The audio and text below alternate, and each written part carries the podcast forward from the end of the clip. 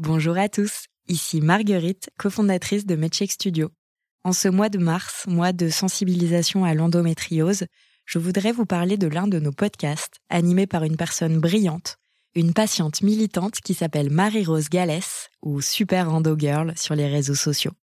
Dans Endométriose Mon Amour, elle parle avec un humour décapant du quotidien des personnes touchées par cette maladie handicapante.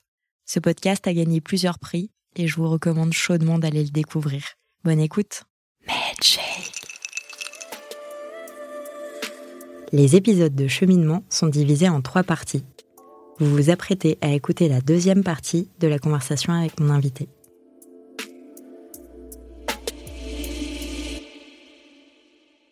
De retour avec euh, Juliette Moreau euh, de My Life, mais pas que, on a oublié de le dire, mais tu es aussi présidente de Femtech France. C'est vrai. Et c'est pas rien. Et d'ailleurs, j'invite euh, les auditrices à écouter l'épisode que j'ai fait avec Delphine, où on a vraiment parlé de Femtech France pendant une petite heure. Et félicitations pour ça, parce que c'est vraiment génial de voir que les choses bougent en France je trouvais qu'il y avait beaucoup d'initiatives aux États-Unis et euh, vous avez fait une cartographie euh, de toutes les initiatives de Femtech France et c'est trop chouette parce que quand on soit on s'intéresse un peu à ce sujet, soit on a une pathologie, soit en fait euh, juste on a envie de savoir un peu qui font bouger de ligne de la santé des femmes, bon, on regarde votre cartographie on se rend compte qu'il y a beaucoup de personnes. Pour revenir à My S Life, donc elle a été créée il y a seulement deux ans, mm-hmm. ton entreprise. Mais elle a eu le temps de recevoir des prix. le premier prix innovation de la chaire UNESCO Santé sexuelle et droits humains. Félicitations. Merci. Et à cette occasion, je voulais en profiter pour parler de l'évolution de la santé, euh, de la définition de santé sexuelle que j'ai donnée en introduction et qui a euh, changé depuis une cinquantaine d'années. Pour en parler avec toi et voir un petit peu si, euh, si que tu penses de cette nouvelle définition. Donc la première, je vais la citer. Elle date de 1974 elle est assez longue, attention. Hein. La santé sexuelle suppose la réunion de trois conditions fondamentales.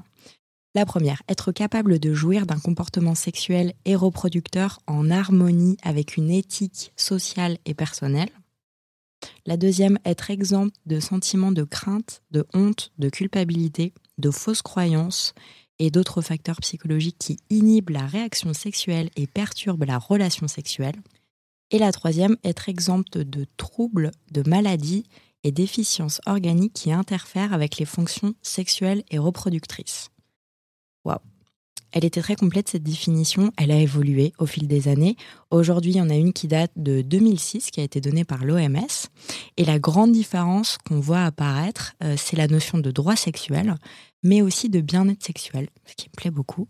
Donc je vais la relire, c'est la santé sexuelle est un état de bien-être physique, mentale et sociale dans le domaine de la sexualité.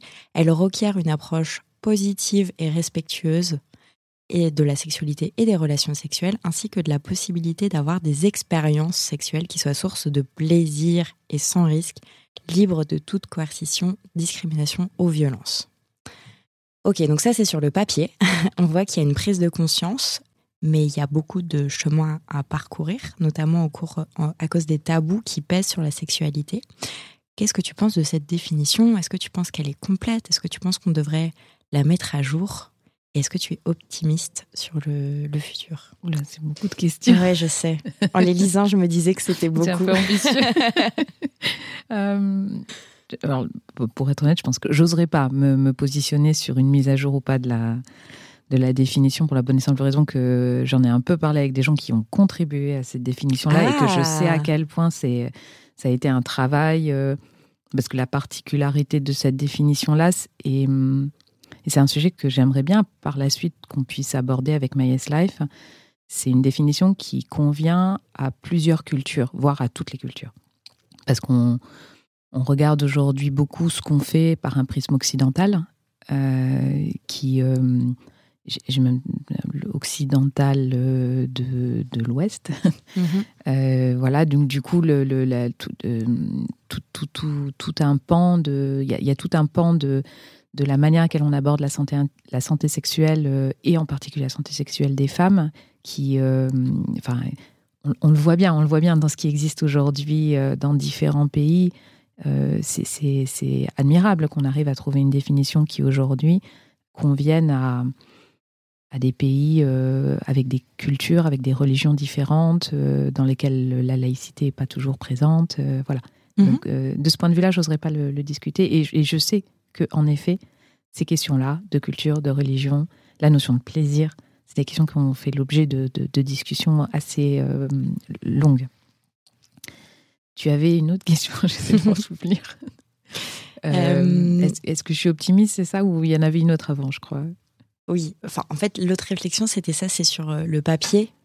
Et ça, ça montre qu'il y a une prise de conscience. Et moi, je suis d'accord avec toi. Et je trouve que la première définition de 74 est admirable parce que vraiment, ils ont pris le temps et ça n'a pas dû être facile. Et, et surtout, je trouve que pour l'époque, ça, c'était très moderne. Mais bah, ça, c'est sur le papier. Qu'est-ce que tu en penses par rapport à ce qui se passe vraiment? Et euh, de ton point de vue de, créatrice de MySLF, est-ce que tu trouves qu'il y a une évolution? Est-ce que tu es optimiste? Est-ce que tu trouves qu'il y a des changements? Oui. Alors, moi, j'ai 47 ans. Tu as eu la gentillesse de ne pas le préciser. Mais donc, du coup, je. du coup, moi, je suis, euh, suis d'une génération, euh, la génération du milieu, on va dire, ce qui me frappe, c'est de voir à quel point justement il y a une, une vraie évolution. Euh, alors, il y a une vraie évolution dans le dire, dans la, dans la, dans la, justement la notion de droit, dans la revendication euh, de, générations euh, peut-être plus jeunes que la mienne et qui le font, qui se saisissent de sujets. Je sais pas, voilà, enfin, je ne vais pas y revenir. Il, y a, plein, plein, plein de, de, très jeunes associations, de très jeunes femmes euh, qui, euh, qui se saisissent de ces sujets-là, qui, euh, qui parlent de consentement, qui mettent en avant les notions de, de droit aux expériences. voilà. Donc, par rapport à ça, oui, il y a d'énormes progressions avancées et, et je, suis, je suis curieuse de voir comment ça va avancer. Là où je suis plus, plus interro tu t'interroges oui, plus je m'interroge un peu plus. Euh, bah, c'est plus justement sur, euh, sur comment ma génération et celles qui suivent, enfin, au-dessus de moi, euh, vont s'approprier ça. Est-ce qu'on est en train de créer un schisme? Et c'était aussi dans cet esprit-là que, que j'aimerais qu'on puisse travailler, parce qu'il y a ce schisme au sein de, nos sociétés, et qui est une société occidentale. Hein. Et puis après, comment est-ce qu'on englobe aussi dans la manière à laquelle on parle de, santé sexuelle, de sexualité, est-ce qu'on englobe d'autres cultures? Dans nos équipes, on a une, euh, collaboratrice qui est chinoise. Je trouve ça passionnant d'échanger avec elle, de voir euh, par rapport à une culture très différente, comment les... Enfin, très différentes, oui, clairement très différentes comment sur des thématiques qui partent de la même chose, hein, on a tous euh, le même corps, les mêmes organes, euh, enfin à date, hein, on n'a pas encore de différence. Donc du, coup, comment est-ce que comment est-ce que du coup de, tout ça, euh, les, principes de la sexualité, du plaisir, ils restent les mêmes pour toutes et tous? Donc voilà, de comment de ça, comment on évolue et comment on avance sur ces sujets-là? je, pense que l'enjeu dans les, dans les années à venir, tu me demandais un petit peu comment je vois le futur. Pour moi, l'enjeu dans les années à venir, c'est euh, que, et en particulier pour les femmes, hein, même si ça englobe bien sûr euh, euh, tous les genres, mais il y a, y a quand même un questionnement sur comment est-ce qu'on est-ce qu'on travaille avec parce que la, sexualité ça, touche ça c'est aussi beaucoup une question de culture. Donc comment est-ce mhm. qu'on travaille avec d'autres cultures d'autres générations et, et où est-ce qu'on va se rejoindre? Ok. Donc c'est vrai que, mais alors du coup, si je comprends bien, s'il y a un côté, il faut parler de tout le monde, et ça, euh, c'est. Enfin, il faut essayer d'englober un maximum de mhm. personnes. En revanche, j'ai plus de difficultés à comprendre ce que tu dis au niveau du schisme des, des différentes générations. Ah, quand on parle de consentement, et on l'a vu avec MeToo, on l'a vu avec la prise de position de certains, certaines femmes célèbres. Ok, ouais, je mm. vois très bien. Quand on parle de consentement, par exemple, typiquement, c'est des choses qui, euh, qui sont pas toujours euh, clair. Mhm. Euh, c'est la fameuse zone grise. La zone grise, hein. mais qui est zone grise? Mais du, coup, mhm. c'est mais c'est intéressant parce que euh, il y a aussi, par exemple, l'éducation. Aujourd'hui, par exemple, on sait que l'orientation sexuelle est enseignée à l'école. Mais moi, j'entends aussi beaucoup de, de, femmes de ma génération qui s'en émeuvent, qui et qui comprennent pas. Pourtant, elles sont pas elles sont pas homophobes, euh, elles sont les premières à, euh, à, se faire belle pour le mariage euh, d'une copine avec une autre copine. voilà, mhm. c'est pas, pas la question. Mais, mais la question de l'éducation à l'orientation sexuelle, ben ça, ça les heurte. C'est quelque chose auquel elles n'ont pas été préparées. et encore une fois, c'est OK, je, l'entends, mais je, pense que, comme, comme on dit aujourd'hui, par exemple, que avec cette libération de la parole chez les femmes, c'est important aussi d'éduquer les garçons pour pas créer un schisme. Je, pense qu'il faut être aussi attentif à pas créer un schisme avec d'autres générations. Bon, après, le principe même d'une génération. Euh, après, une génération, à l'origine, c'est 25 ans. voilà. Et aujourd'hui, on est plein de petites générations avec 2-3 ans d'écart. C'est ça. Euh, ok, alors j'ai envie de parler de ton podcast euh, qui ah. s'appelle euh, très sobrement My Yes Life, où tu parles des, sujets qui sont bah, encore très tabous, hein, en tout cas de mon point de vue, la masturbation féminine, la sexualité des femmes avancées en âge. je le recommande chaudement d'ailleurs. Et ce que j'adore dans tes interviews, c'est que c'est pas juste toi qui poses des questions comme le ferait une journaliste de manière détachée, mais elles sont très orientées par l'experte que tu es. Donc déjà, merci. Tu as invité aussi par exemple euh, June Pla, qui est illustratrice et auteure de Jouissance Club, un livre, je pense, qui a euh, mais bouleversé la vie sexuelle de tellement de personnes. Pourquoi tu as créé ce podcast?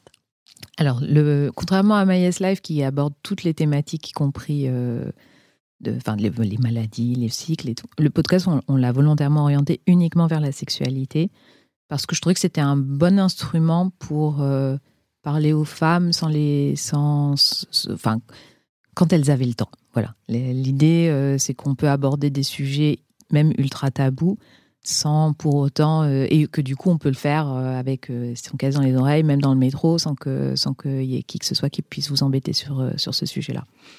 Et le deuxième sujet, alors pour le coup c'est très basique, je pose souvent euh, dans le podcast des questions que je me pose moi-même. Euh, ça pour le coup, ça. pour le coup, là, c'est même pas pour mes copines, c'est vraiment pour moi. Même si euh, il y a eu des podcasts où, en particulier celui sur les sextoys, qui à date reste le plus rigolo pour moi, euh, en préparation en tout cas, parce que du coup j'ai fait des sondages. Mais alors vraiment j'ai pris que des que des que des potes euh, à qui j'ai envoyé des voilà voilà je reçois deux spécialistes des sex toys. Posez-moi toutes vos questions. Et euh, du coup les questions les plus c'était quoi les questions? Il y a des questions surprenantes quand même hein, parce que du coup il y avait est-ce qu'on peut le recycler, est-ce que est-ce qu'on peut le prêter, est-ce qu'on peut enfin voilà. ouais et puis comment ça se lave ou ce genre de trucs. Exactement comment ça s'entretient. voilà donc il y avait vraiment des, des, des questions. Après bon évidemment il y avait des questions plus précis sur le niveau de plaisir, sur comment on pouvait l'utiliser. Mais, euh, mais du coup, voilà, c'était génial parce qu'il y avait, il y beaucoup de questions dont je n'avais aucune idée. Et le, le, podcast, du coup, a été une, longue suite de questions de mes potes. Euh, voilà. C'est bien, on reste dans, dans l'ambiance de My Life. Exactement. Alors, avant de passer à la dernière partie de notre interview, et tu sais ce qui t'attend, euh, je voudrais te poser une dernière question sur My Life et comment elle aide les femmes. Parce que comme tu le sais, cheminement, euh, dans cette saison, en tout cas, j'ai vraiment envie euh, de donner la parole à des femmes qui font bouger les lignes de la santé des femmes. Et en plus du savoir, c'est le pouvoir, euh, il y a aussi la, la possibilité d'acheter des produits sur My Life. Du coup, je me demandais, est-ce que demain, ce sera une marketplace dédiée à la santé de la femme? Alors non, c'est pas obligatoirement comme ça que je l'avais pensé on a, en fait, plus on avançait, plus on s'est rendu compte qu'on voyait émerger euh, des, produits super intéressants et qu'ils étaient, voilà, qu'ils étaient souvent même plébiscités par notre communauté. Donc, c'est plus dans cet esprit-là qu'on les a mis, euh, qu'on les a mis à, disposition. Il y a parfois aussi des produits euh, qui, qui, pour plein de raisons, vont, vont pas être diffusés au grand public ou n'ont pas encore pris, pris leur envol en termes de, de distribution. Et c'était aussi dans cette idée-là de dire, mais en fait, il y a, y a, des trucs, il y a des moyens de. Je pense par exemple à la culotte gynéco, parce que c'est vraiment euh, un, un, produit que, que je trouve génial. Et je sais en plus euh, que Marie, euh, la, la, la, la, créatrice, enfin la fondatrice de Ginov, a, les a fait avec une. C'est fondé sur son expérience personnelle, mais elle travaille aussi énormément avec des gynécos. Donc c'est exactement dans l'esprit de ce qu'on fait nous, c'est-à-dire par, par par une femme qui en a eu besoin et qui l'a fait, qui l'a pensé euh, par rapport à un besoin, et mhm. en même temps euh, en, collaboration avec des soignants. Donc aujourd'hui, pour être honnête, non, c'est pas ce vers quoi on va, mais on continue d'en proposer parce que l'idée c'est euh, de garder aussi ce côté pratique, exactement ce que tu décrivais, mhm. et ce côté, ben finalement, ok, d'accord, mais j'ai quand même toujours, euh, j'en ai assez d'être, euh, voilà, à moitié nue à chacune de mes consultations pour mon long parcours PMA ou ma prise en charge de mon endo, et ben voilà, on a une, on a une de solution. Eh ben c'est super, on va se retrouver dans la dernière partie de cette interview.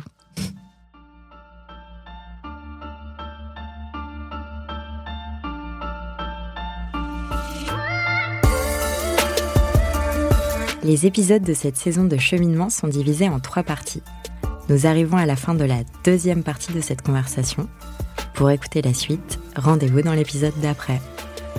Et dans tous les cas, si ce podcast vous plaît, parlez-en à vos mères, vos amis, vos voisines, vos collègues, vos sœurs. Sachez que MedCheck Studio, qui produit ce podcast, propose d'autres podcasts qui parlent de santé des femmes. Pour les écouter, rendez-vous sur medcheck-studio.com.